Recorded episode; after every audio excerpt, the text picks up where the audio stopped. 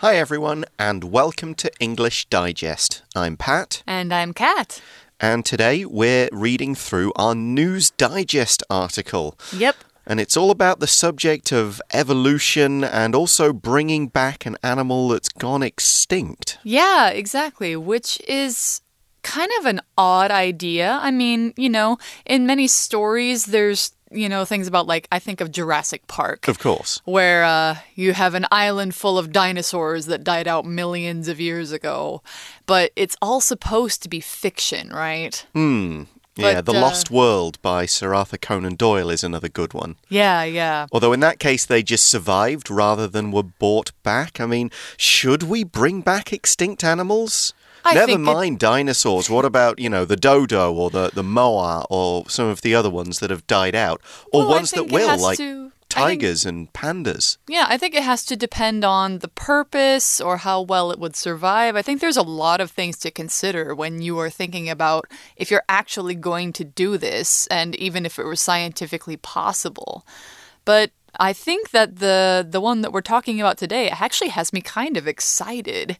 Okay. So, um, why don't we go ahead and read through the article and learn about what's going to happen? Sure. A new science startup is seeking to resurrect the extinct woolly mammoth. Colossal, co founded by entrepreneur Ben Lamm and geneticist George Church, has multiple lofty goals involving conservation, carbon capture technology, and gene editing. However, its most dramatic aim is to create mammoth elephant hybrids that can be reintroduced in Arctic regions. Church has been working toward the revival of the mammoth for over a decade using CRISPR Cas9 gene editing technology.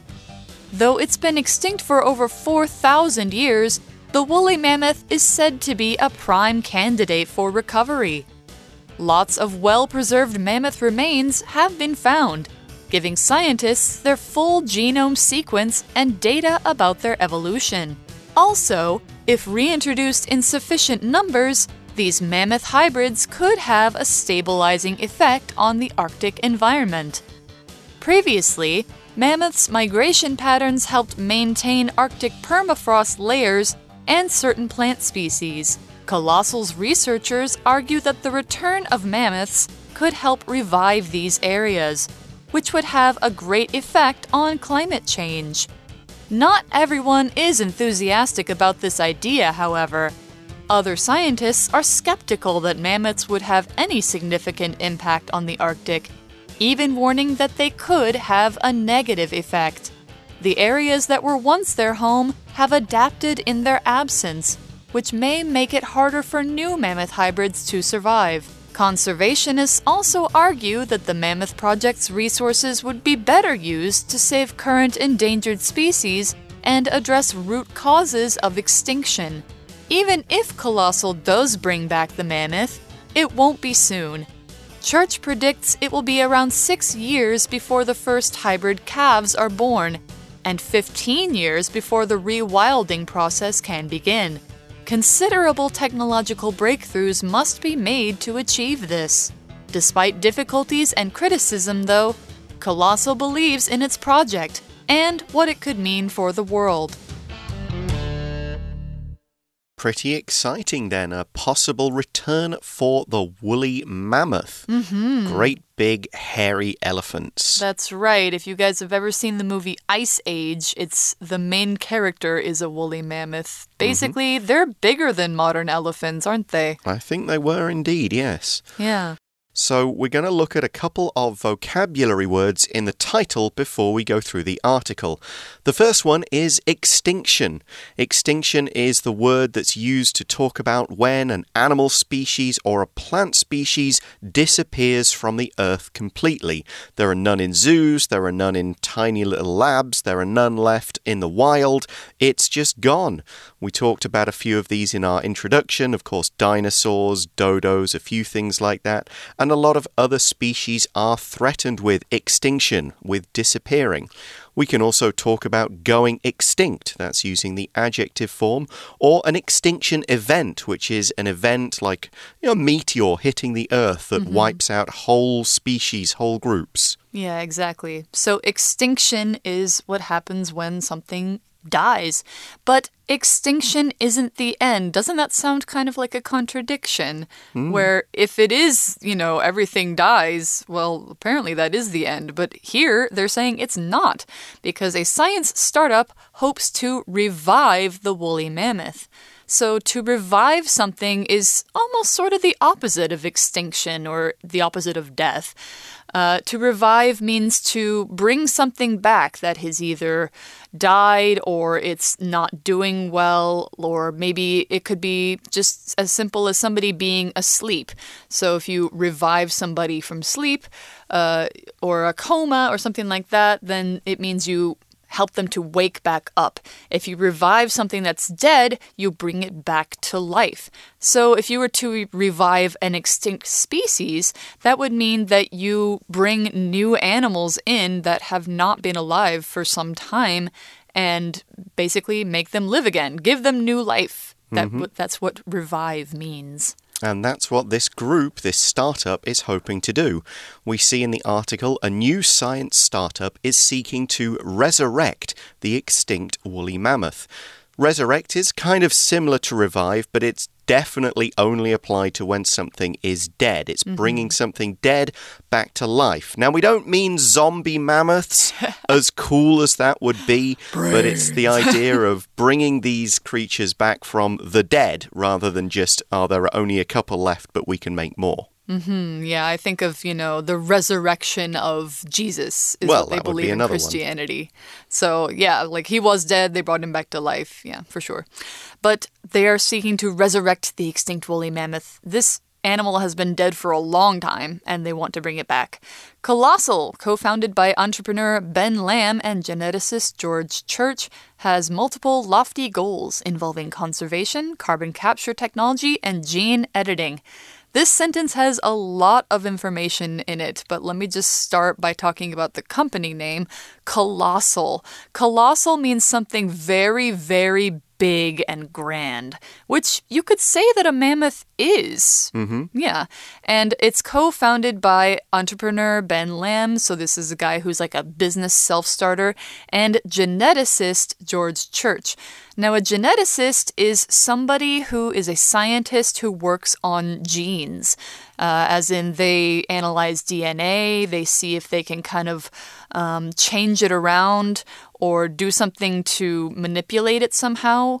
So, geneticists work on something that can change the genes of a living animal or plant. hmm Yeah. And this group, this at least these two and anyone who works for them, they have lofty goals.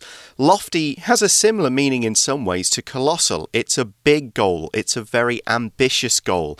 Lofty means high, but here it can apply to a high ambition. So something you really, really want to do.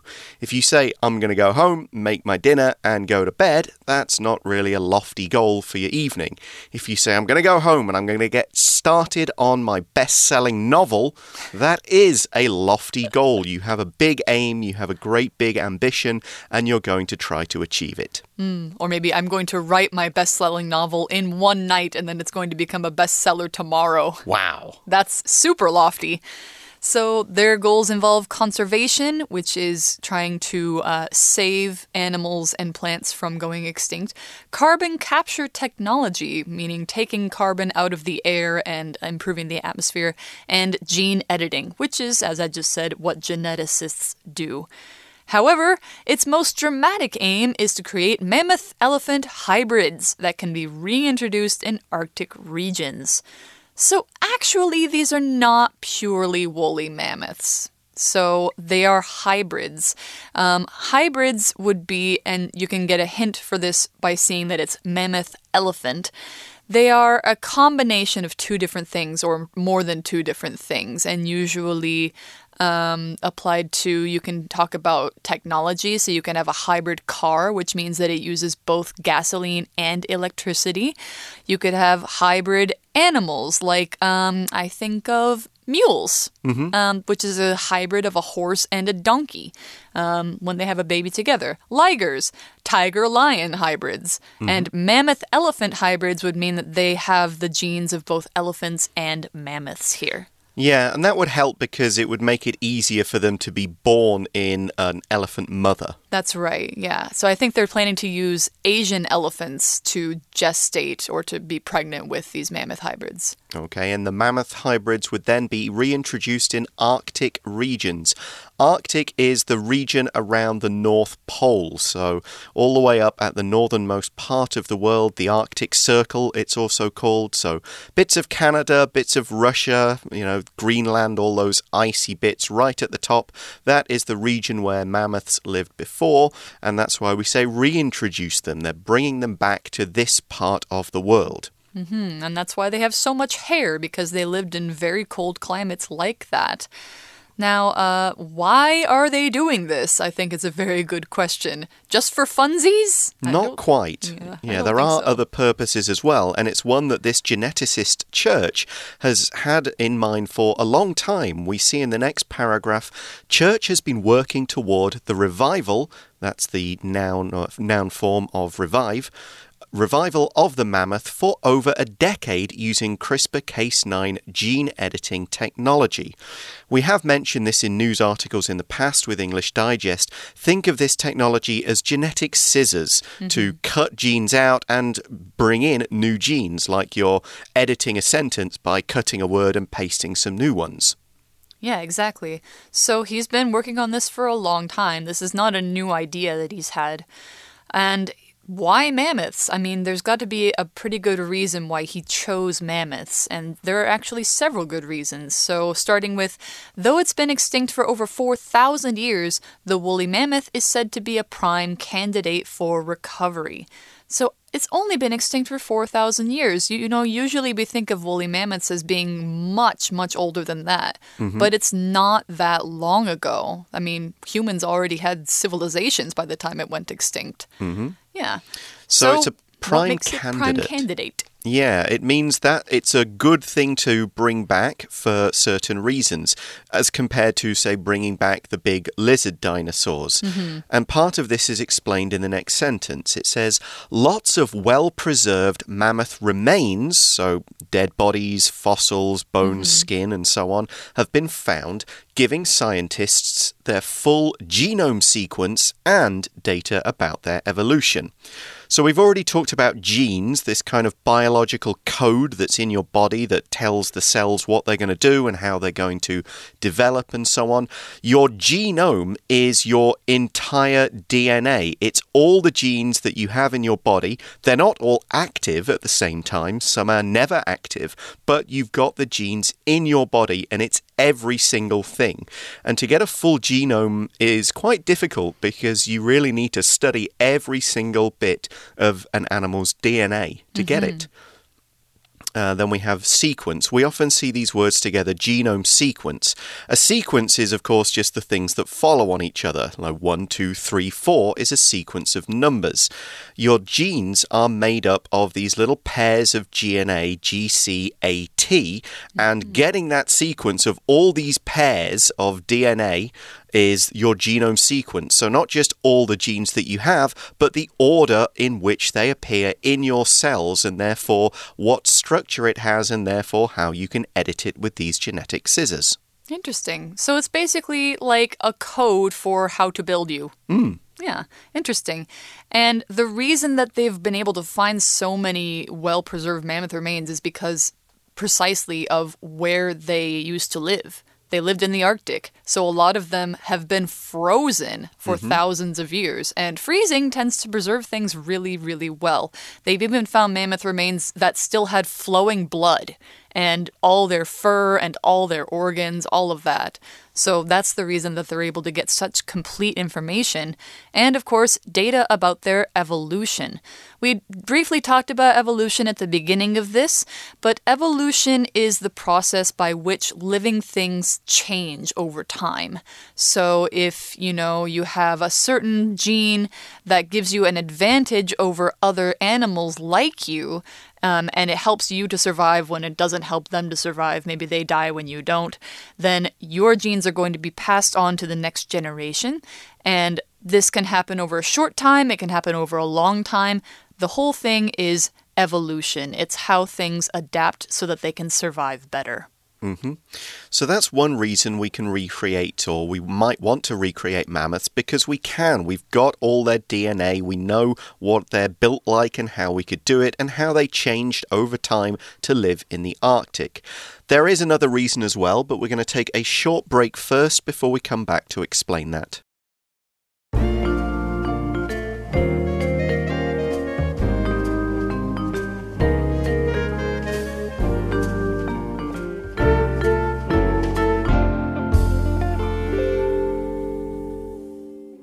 Hi everyone, welcome back. We're talking about bringing back, reviving woolly mammoths. Now, we've got a lot of data that we can use to rebuild them, recreate them, but there's a good reason, or potentially a good reason, to do this thing, not just to have mammoths. The article says also, if reintroduced in sufficient numbers, meaning if there's enough of them, these mammoth hybrids could have a stabilizing effect on the Arctic environment. If you stabilize something, you make it stable. You make it kind of stronger and more able to resist changes.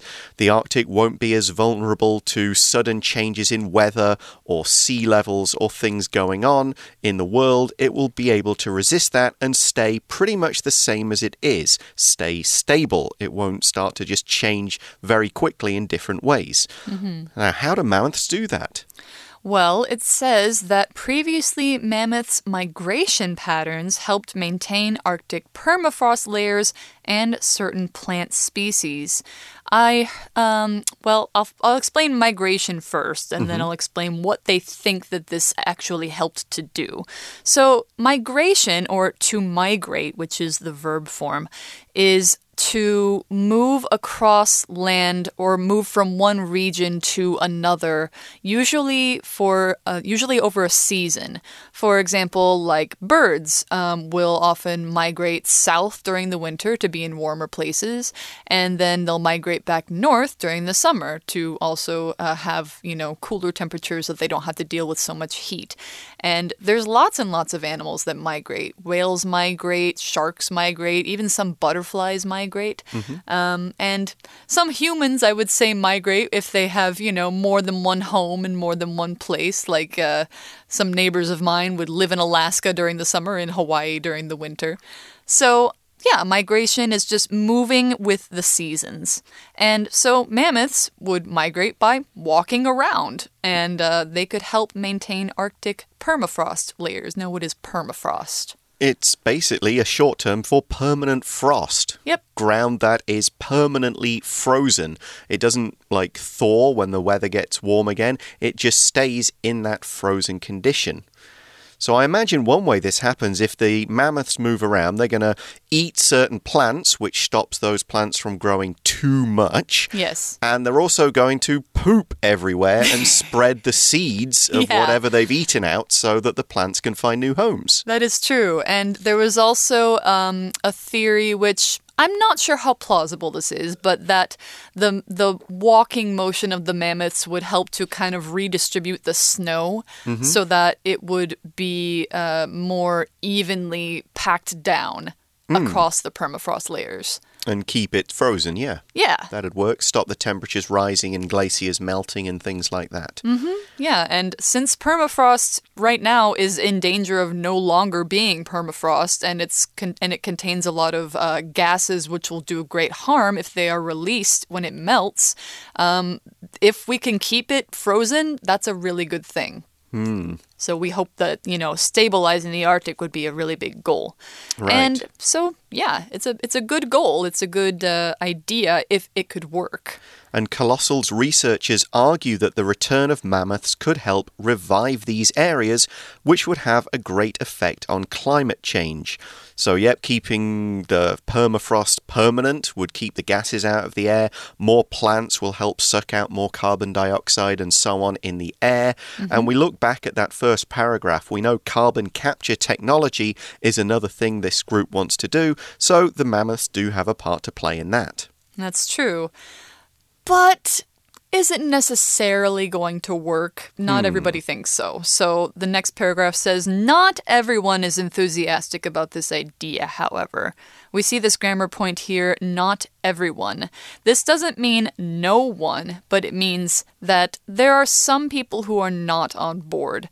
Not everyone or not everybody, uh, saying that there are, out of this group, there are some people who disagree. Mm.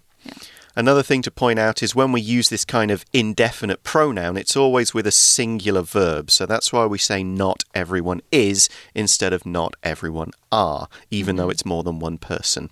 Yeah. So who disagrees? Well, we see other scientists are skeptical that mammoths would have any significant impact on the Arctic, even warning that they could have a negative effect. So if you're skeptical about something, you don't believe it, and you're unlikely to believe it until you're shown proof. Mm -hmm. Now, it's okay to be skeptical about a lot of things. You shouldn't just accept everything you take at face value. You want to see proof, you want to see evidence.